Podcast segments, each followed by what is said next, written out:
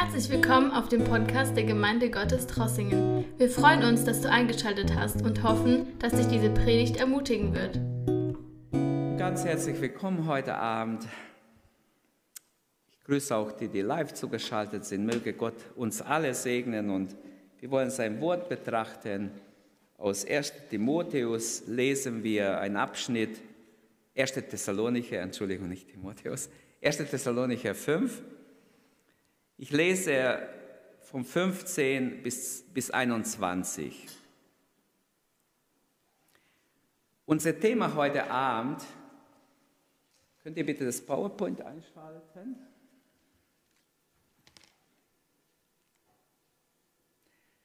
Und auch hier hinten, bitte, ich brauche das. 1. Thessalonicher 5, 15 bis 21. Unser Thema ist Leben im Gleichgewicht. Unser Leben kann aus der Balance kommen und es ist wichtig, dass wir im Gleichgewicht leben. Versteht ihr mich? Ganz wichtig. Es gibt auch geistliche Gleichgewichtsstörungen. Und es ist so schlimm, wenn Menschen Gleichgewichtsstörungen haben und immer sich festhalten müssen, an die Wand vorbeilaufen müssen. Es ist etwas Schreckliches. Ich weiß, ich habe manchmal mit Leuten gebetet und ich konnte mir gar nicht vorstellen, wie das ist. Aber wenn es einem mal schlecht wird und du dich festhalten musst, dann merkst du, wie das ist. Leben im Gleichgewicht. 1. Thessalonicher 5, Abvers 15. Seht zu, dass keiner dem anderen Böses mit Bösem vergelte. Jagt vielmehr alle Zeit dem Guten nach, füreinander und für alle. Und jetzt Vers 16. Freut euch alle Zeit, betet ohne Unterlass, in allem sagt Dank. Das ist der Wille Gottes in Christus Jesus für euch. Den Geist bringt nicht zum Erlöschen. Prophetische Rede verachtet nicht. Prüft aber alles, das Gute behaltet. Ich denke bis hierher Gottes Wort. Eine kurze Einleitung. Ähm, ich habe gesagt, viele Menschen leiden unter an Gleichgewichtsstörungen. Das kann verschiedene Ursachen haben. Ich bin kein Mediziner. Äh, bei Gleichgewichtsstörungen sind unsere Balancewahrnehmungen gestört. So wird es definiert. Es gibt verschiedene Formen und Stärken auch sind ältere Menschen häufiger betroffen von dieser Krankheit. Mir geht es natürlich nicht um unser Körper, sondern um unser geistliches Leben. Ähm, genauso gibt es geistliche Gleichgewichtsstörungen. Wie können wir, darum geht es mir, wie können wir ein gesundes geistliches Gleichgewicht haben? Und als ich mich über diese Verse so nachgedacht habe, ich habe gedacht, eigentlich das ist, was Paulus sagt, wollen wir ein gesundes Gleichgewicht haben geistlich, dann beachten wir doch Vers 16 bis 21 sehr genau. Vers 15 ist so die Einleitung dazu, aber Vers 16 bis 21 zeigt uns genau, wie dieses Gleichgewicht äh, ausgewogen sein kann. Paulus leitet es ein mit Vers 15, lass mich kurz nur dazu was sagen, jagt alle Zeit dem Guten nach, füreinander und für alle. Kein, keine noch so heiße und schwierige Alltagssituation dürfen uns dazu verführen, das Gute aus dem Blick zu verlieren. Das Gute ist Jesus, das ewige Leben. Das Gute ist, dass wir Jesus haben, die Vergebung haben, dass wir die Hoffnung des ewigen Lebens haben. Amen. Das ist das Gute. Das Gute ist, dass wir wissen, der Herr ist für uns gestorben, er ist auferstanden, er lebt für uns. Wir sind Gottes Kinder. Unser Name steht im Buch des Lebens. Das gehört zum Guten. Und das muss vor Augen bleiben, egal was noch kommt, egal wie sich die Situation entwickelt. Das wie Paulus im Vers 15 sagen. Seht zu, dass keiner dem anderen Böses mit Bösem vergelte, sondern alle Zeit, jagt alle Zeit dem Guten nach. Und Wie schnell passiert es, dass wir Böses mit Böses vergelten? Ich habe ich hab bestimmt viele Fehler gemacht, aber einmal habe ich einen Fehler gemacht, jemand gegenüber, und der hat es mir ganz schön wissen lassen. Also für lange Zeit. Was ich dafür gelitten habe, das glaubt ihr gar nicht. Aber ich habe es gar nicht schlecht gemeint. Überhaupt nicht, noch nicht mal so viel war drin in mein Herz. Im Gegenteil, ich mag den Menschen, aber man legt es so aus. Jagt alle Zeit, mich hat es angesprochen persönlich, jagt alle Zeit dem Guten nach. Nach dem guten Streben, sagt Vers 15, wirst du geistlich ausgewogen leben, dann jag dem Guten nach. Keine Vergeltung sucht, nicht Böses mit Bösem. Ah, wenn der so zu mir weiter ist, nächstes Mal kriegt er es aber zurück. Das Positive in den anderen sehen, würde ich sagen, ist, was Paulus hier meint. Nach dem Guten streben gegen alle, so wie es in 3. Johannes Vers 11 steht. Wir sollen nach dem Guten streben. Wir sollen das Gute im anderen sehen, nicht das Schlechte.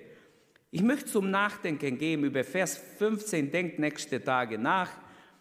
Strebst du beständig nach dem Guten? Und jetzt nochmals zu unserem Thema. Schaut mal. Ich könnte es viel einfacher machen. Manchmal mache ich es vielleicht kompliziert, aber ich habe versucht, wie kann ich etwas, was ihr behalten könnt, Leben im Gleichgewicht. Man spricht von von Work-Balance. Manche arbeiten zu viel, ihr Leben steht immer so schief, sie haben Stress ohne Ende, andere hocken rum und machen nichts. Es ist einfach wichtig, dass wir diese Verse versuchen jetzt zu verstehen. Ich habe ja nur wenig Zeit, ein paar Minuten. Leben im Gleichgewicht. Ich habe so versucht zu verstehen und so verstanden, das Sichtbare an ein ausgewogenes oder an ein Leben im Gleichgewicht, das Sichtbare ist die Freude im Vers 16. Das Fundament für ein gesundes Gleichgewicht ist das Gebet. Die Auswirkung auf unser Leben um ein gesundes Gleichgewicht ist Dankbarkeit. Immer dankbar zu sein, auch wenn Dinge nicht so sind, gerade wie wir es haben wollen. Und dann viertens, ich sehe es so, Vers 19 bis 21 ist eine Gefahr, eine Bedrohung, diese ausgewogenes Leben, dein Gleichgewicht kommt sofort aus der Balance, wenn du Vers 19 bis 21 nicht beachtest. Und das, da geht es darum, den Geist, den Heiligen Geist nicht dämpfen. Versuchen wir wenigstens die ersten zwei heute Abend zu betrachten. Wenn ich Zeit hätte, würde ich natürlich alle vier betrachten. Aber ich betrachte mir mal erstmal die zwei. Unsere Haltung ist wichtig. Wenn es um ein Leben in Gleichgewicht geht, ist meine innere Haltung wichtig. Und Paulus zeigt mir, das Sichtbare an ein gesundes Gleichgewicht ist die Freude. Freut euch alle Zeit. Unsere Freude hängt entscheidend von unserer Beziehung zu Gott ab. Stimmt es? Es ist so. Bei Gott selbst ist Freude. 1. Chronik 16, 27. Und seine Freude, er hat Freude gehabt über das Volk Israel. Nicht immer, aber er hat seine Freude zum Ausdruck gebracht dort. Ähm, dann heißt es im Psalm 102, dienet dem Herrn mit Freuden. Und es kommt so oft, das Wort Freude kommt im Alten wie im Neuen Testament sehr, sehr oft vor so soll auch das oder unser Gottesdienst, das gottesdienstliche Leben soll ein Ausdruck der Freude sein. Wenn wir zusammenkommen im Namen des Herrn, soll ein Ausdruck unserer Freude sein, dass wir erlöst sind. Amen.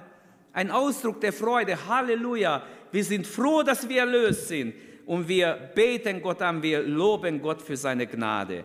Am Ende des Tages sollte jeder danken und froh sein, dass Gott mit ihm war. Und in der Endzeit ist ja auch so wichtig, die Menschen sind wie zerstört, manche haben Angst, was ist morgen, was, wie es weiter. Aber wie gut zu wissen, wir haben einen lebendigen Gott, der mit uns ist, mitten in diese Wirrwarr, in diese Zeit, wo Menschen nicht weiter wissen. Alte und Junge werden sich freuen, heißt in Jeremia 31, 13. Ich will ihre Trauer in Freude verwandeln und sie trösten. Preis dem Herrn. Also Freude reißt mit, Freude steckt an. Wenn jemand richtig glücklich ist, froh ist und sich freut im Herrn, das fällt auf, weil normal sind die Menschen nicht so glücklich. Also im Griechischen kommt das Wort Chara, also Freude, von der Wortbildung Haris. Es hat mit Gnade zu tun. Und da ist ein Zusammenhang. Jesus, von ihm heißt in Jesaja 9, Vers 6, prophetisches Wort von Jesaja über den Messias, du wächst lauten Jubel, du machst groß die Freude. Vor dir wird man sich freuen, wie man sich freut in der Erntezeit, wie man jubelt, wenn man Beute verteilt. So hat Jesaja über den kommenden Messias geweissagt. Bist du begeistert von deinem Herrn? Freust du dich über Jesus? Freust du dich, dass du zu Gott gehörst? Hallo? Halleluja. Wie sollten wir uns wirklich, wie sollten wir das verstecken? Das Sichtbare an ein gesundes Gleichgewicht ist, dass wir uns freuen. Wir sollten diese Freude nicht verstecken, sondern wirklich zeigen. Freut euch im Herrn heißt in Philippe 4, Vers 4, alle Zeit. Abermals sage ich, er wiederholt sich, freut euch. Und auch hier zum Nachdenken über die Freude möchte ich euch als Hausaufgabe mitgeben. Denkt nach darüber, wie verhalten wir uns ähm, oder wie, wie zeigen wir unsere Freude über unseren Herrn. Merken Menschen, dass wir glücklich sind darüber, dass wir Jesus kennen, dass wir, dass wir Gottes Kinder sind. Der Grundton der Freude durchzieht das ganze Neue Testament, fängt schon bei Jesu Geburt an. Da wird schon über Freude gesprochen. Die Engel singen darüber. Ich verkündige euch große Freude. Und so bis in den Briefen, was ich schon zitiert habe, freut euch in dem Herrn alle Zeit. Jakobus sogar sagt, erachtet es für laute Freude, wenn ihr in mancherlei Anfechtung fällt. Was? Sogar wenn ich Anfechtungen habe, Versuchungen, soll ich das als Freude achten, denn Gott ist bei uns auch in der Versuchung. Also Freude im Leid, Apostelgeschichte 16, 24, 2. Korinther 7, 4. Freude im Leid durchzieht die Botschaft des Paulus und es sollte eigentlich uns Freude machen, selbst wenn wir leiden müssen, dass wir den Herrn haben, dass wir in ihm immer wieder Trost finden, denn er verwandelt auch unsere Traurigkeit in Freude. Und stellt euch vor, wenn wir entrückt werden, eine ewige Freude und Wonne wird uns erfassen. Wir dürfen für immer glücklich beim Herrn sein. Halleluja. Und die Bibel sagt, dass wir jetzt schon diese Freude zeigen sollen. Und ich glaube, so verstehe ich das Evangelium, dass ein, Gleich, ein, ein Leben im Gleichgewicht, ein ausgewogenes Leben als Christ zeigt sich in der Freude. Woran sollen sonst die Menschen sehen? Jesus hat das auch angesprochen, aber ähm, in Galate 5,22 schreibt Paulus, die Frucht des Geistes ist Liebe, Friede und als drittes kommt Freude. Freude. Äh, Römer 14, 17, ein Vers, das ich gleich nach meiner Bekehrung auswendig gelernt habe, war fett gedruckt. Das Reich Gottes ist nicht Essen und Trinken, sondern Gerechtigkeit, Friede und Freude im Heiligen Geist. Preis dem Herrn. Also das Reich Gottes ist nicht Essen und Trinken, sondern Gerechtigkeit, Friede und Freude im Heiligen Geist. Und die Jünger wurden erfüllt von Freude und vom Heiligen Geist. Es ist immer so, wenn der Heilige Geist uns erfüllt, wenn Gott uns begegnet, dann werden wir uns auch freuen. Halleluja. Dann haben wir Freude, die nur der Herr geben kann. Schon Nehemia stärkte die Brüder damals in eine ganz elende Situation, wo sie drin waren, als sie die Mauer äh, ähm, gebaut haben und die Feinde das unbedingt verhindern wollten. Da hat er die, die Arbeiter gestärkt die Freude am Herrn ist unsere Stärke. Preis dem Herrn. Und ich, Ich weiß es, es ist so.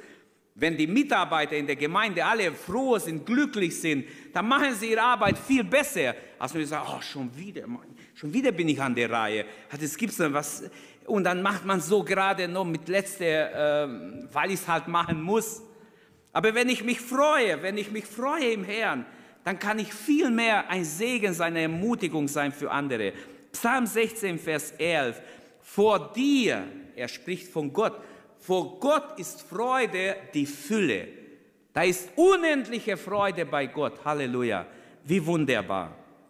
Freude ist im Glaubensleben keine Nebensache. Freude ist Hauptsache. Ist, es gehört zu den wichtigen Dingen in, in der Nachfolge. Und Gott gebietet uns sogar, uns zu freuen auf dem Weg der Nachfolge. In 5. Mose 28, 47 steht, da droht Gott seinem Volk mit Strafe, weil sie sich, weil du dem Herrn, deinem Gott, nicht gedient hast mit Freude und Lust deines Herzens, obwohl du Überfluss hattest. Das heißt, Gott wünscht sich, und so verstehe ich diesen Vers, sonst würde es, stimmt ja nicht überein mit der ganzen Bibel, aber in diesem Sinne würde es übereinstimmen mit anderen alttestamentlichen und neutestamentlichen Stellen. Gott wünscht sich, dass seine Kinder mit Freuden ihm dienen. Wirklich, es sollte aus der Freude heraus, dieser Fluss der Freude sollte fließen aus ihnen. Wir dienen dem Herrn mit Freuden, auch wenn wir Probleme haben im Leben, Dinge haben, die wir nicht ändern können. Hiob 20, Vers 5. Die Freude der Gottlosen hält nur einen Augenblick. Manche denken, ja, die haben es leicht, die freuen sich, wir. Nein, die Freude der Gottlosen ist wie ein Feuerwerk. Die schießen es ab und zack, es explodiert, weg ist es. Aber die Freude am Herrn, die bleibt, die geht hinüber in die Ewigkeit kann dir niemand nehmen. Psalm 30, 12. Du hast mein, mein Klage in Reigen verwandelt, mein Trauergewand gelöst und mich mit Freuden umgürtet, damit mein Herz dir singe und nicht verstumme, Herr mein Gott. In Ewigkeit will ich dich preisen. Also die Freude der Erlösten ist losgelöst von allen irdischen Lebens Umständen oder wie man sagen möchte, von allen Umständen, die gerade uns betreffen. Unser Leben ist losgelöst davon. Es geht um eine Freude, die sich allein in Jesus gründet, die Freude am Herrn. Also, mein erster Punkt ist, wenn wir ein Leben in Gleichgewicht, wenn unser geistliches Leben nicht schief steht, sondern in Gleichgewicht ausgewogen ist, dann wird es sichtbar in der Freude. Also freu dich im Herrn. Wenn du dich nicht freuen kannst, dann such nach dem Grund. Es ist normal, dass du dich freuen kannst im Herrn. Und dann die zweite, äh, das zweite, mein zweiter Punkt ist die Grundlage für ein gesundes Gleichgewicht. Was ist die Grundlage? Und da so empfand ich es in der Vorbereitung. Ich habe das auch jetzt nicht irgendwo so gelesen, aber so empfinde ich es, dass es das Gebet ist. Betet ohne Unterlass. Gottes Wort fordert uns auf, dem Guten nachzujagen und betend unser Leben zu leben ich habe verschiedene Übersetzungen angeschaut, es gehört zu uns oder zu unserem geistlichen Leben, dass wir beständig beten. Aber beten oder Unterlass, wie Luther übersetzt, wie soll das funktionieren? Unablässig beten, andere Übersetzung, in der Gemeinschaft mit dem Herrn bleiben, ohne aufhören oder wie, wie, wie sollen wir es verstehen? Geht es da darum, dass wir 24 Stunden durchgehen, nur beten. Äh, auch hier sollten wir nachdenken, wie können wir ein beständiges, erfülltes Gebetsleben haben.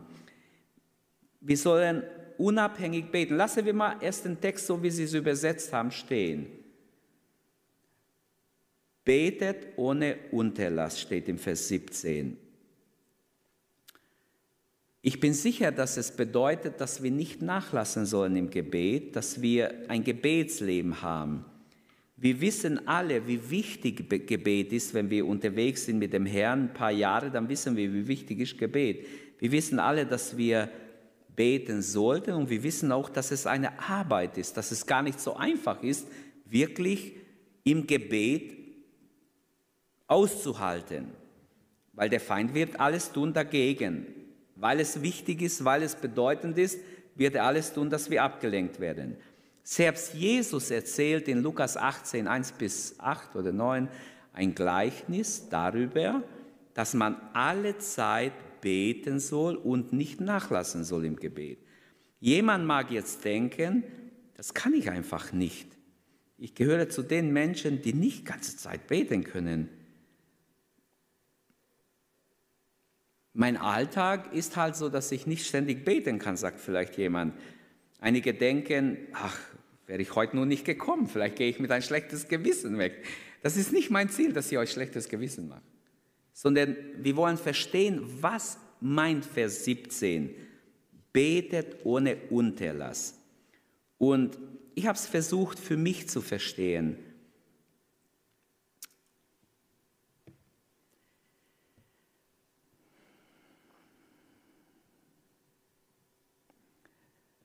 Das Wort Gebet ist drin und das zweite Wort ohne Aufhören oder unablässig wörtlich übersetzt. Die zwei Worte sind wichtig im Vers 17. Gebet und unablässig. Meinte Paulus wirklich, dass wir ständig beten sollten? Wusste Paulus nicht, dass der Alltag des Gläubigen es gar nicht erlaubt, dass er ganze Zeit betet. Warum sagt er, warum schreibt er es dann so? Oder verstehen wir diesen Vers vielleicht falsch, wenn wir es zeitlich deuten, nach Minuten oder nach Sekunden äh, erfassen wollen, dass wir jede Minute, jede Sekunde am Tag beten sollen? Ähm, wie sollen wir es verstehen? Wir müssen uns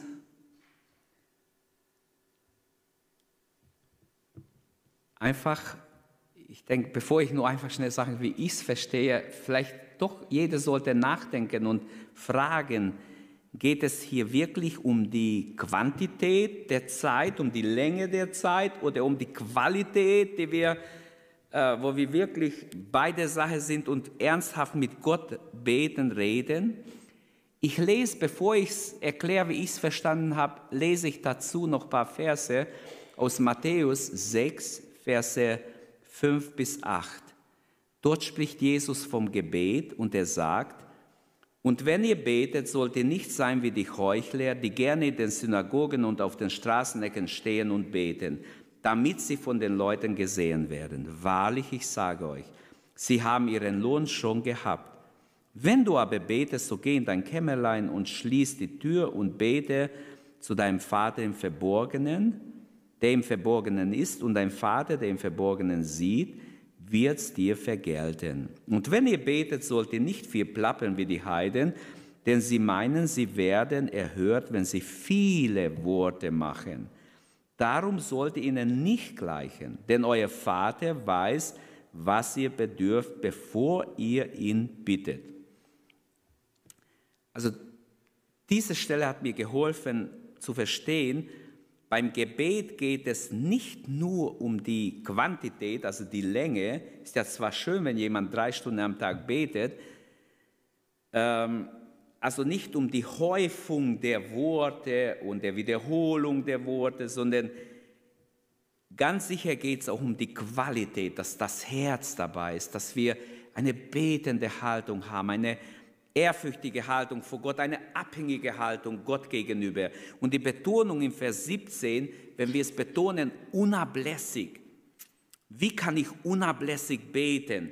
Und so, was mir auch geholfen hat, die neue Genfer Übersetzung moderne Übersetzung, manchmal, die Jugend liebt es ja sehr und manchmal ist sogar ganz gut, dass wir uns verschiedene Übersetzungen anschauen. Und da steht, lasst euch durch nichts vom Gebet abbringen. Punkt. Das sagt mir echt viel. Wo ich das gelesen habe, nachdem ich so viel schon nachgedacht habe, und endlich komme ich zu neue Kämpfe, schaue ich an und dann lasst euch durch nichts vom Gebet abbringen. Das ist es. Das sagt mir echt viel, nachdem ich so viel äh, meinen Kopf zerbrochen habe, wie soll ich es verstehen? In anderen Worten glaube ich, dass hier gemeint ist, vernachlässigt das Gebet nicht. Beten heißt, mit Gott in Verbindung zu bleiben. Unablässig, das heißt immer mit Gott in Verbindung zu bleiben. Auch tagsüber, dass wir immer wieder mit dem Herrn reden, selbst bei der Arbeit, bei unserem Alltag. Diese Abhängigkeit soll mein Leben prägen. Dann bete ich unablässig. Kommt ihr mit? Dann bete ich unablässig. Lasst euch von nichts vom Gebet abhalten, durch nichts vom Gebet abhalten. Diese Abhängigkeit soll in meinem Leben ständig vorhanden sein. Und also so wollen wir möglichst praktisch uns Gedanken machen, wie das aussehen kann. Und jeder kann sich Gedanken machen, wie kann es in meinem Alltag aussehen? Lasst euch durch nichts vom Gebet abbringen. Ich knie mich immer wieder am Tag hin und bete. Immer wieder, der Herr erinnert mich ja. Manchmal bete ich auch im Sitzen, im Stehen, im Gehen, egal wo ich bin. Also ich finde, letzte Zeit, ich bete mehr wie je in mein Leben, weil die Abhängigkeit vom Herrn so wichtig ist, so nötig ist. Und wenn ich nicht singen darf, manchmal vergesse ich es, der Herr vergeben mir, aber manchmal bete ich in neuen Zungen, während die anderen singen hier vorne, bete ich die ganze Zeit in neuen Zungen. Wie wunderbar kann ich mich erbauen in dieser Zeit. Wenn ich schon nicht laut mitsingen darf, ich würde am liebsten ganz laut singen. Aber im Moment sollen wir es ja nicht tun. Lasst euch durch nichts vom Gebet abbringen. Das ist das Fundament, damit mein Gleichgewicht nicht aus der Balance kommt, damit ich in Gleichgewicht leben kann. Und ich glaube, jeder von uns möchte geistlich ausgewogen leben. Und jetzt wollen wir auch beten, weil wir ja früher Schluss machen müssen. Wir müssen um drei Viertel Schluss machen, damit jeder bis neun nach Hause kommt. Gestern wurde ja groß in unserer Stadt auch rumkontrolliert. Leute wurden angehalten, deshalb ist wichtig, also, dass wir nachher nicht bis neun machen wie sonst. Ich versuche jetzt Schluss zu machen. Ich fasse nochmals zusammen. Unser Thema ist Leben in Gleichgewicht. Wie können wir ein gesundes geistliches Gleichgewicht haben? Wir haben zwei Verse angeschaut. Wir haben gesehen, sichtbar wird dieses Gleichgewicht an der Freude im Herrn. Nur Freude reicht nicht. Freude im Herrn. Und das Fundament dafür ist das Gebet. Nächstes Mal, wenn Gott uns hilft, werden wir die nächsten zwei Verse und nächste Verse anschauen. Aber lass mich nochmals dieses beständige Gebetsleben, betet ohne Unterlass, unablässig, eine andere Übersetzung, lasst euch von nichts vom Gebet abbringen, neue Genfer Übersetzung, wunderbar. Jesus hat ja auch gesagt, wachet und betet, damit ihr nicht in Versuchung fällt. Der Geist ist zwar willig, aber das Fleisch ist schwach. Deshalb viele haben nicht gewacht und weil das Fleisch schwach ist, blieben sie nicht im Gebet. Wachet und betet. Und deshalb ist es gut, dass wir wachsam bleiben. Lasst uns aufstehen und lasst uns jetzt nochmals beten und Gott bitten, dass wir in Gleichgewicht leben wenn jemand erkannt hat, mein Leben ist einseitig, schief, in einer geistlichen Schieflage, bitte Gott, dass er dir hilft, dass du ausgewogen lebst, dass du wirklich ein Gebetsleben in der Abhängigkeit von Gott leben kannst, dass die Freude am Herrn durchbricht, dass du mit Freuden Jesus folgen kannst und dass du lernst, wie du in deinem Alltag dich von nichts vom Gebet abbringen lässt. Danke, dass du unsere Predigt angehört hast. Wenn dich die Botschaft angesprochen hat, dann teile sie gerne mit deinen Freunden und Bekannten, dass auch sie diese Predigt hören können. Wir wünschen dir Gottes Segen.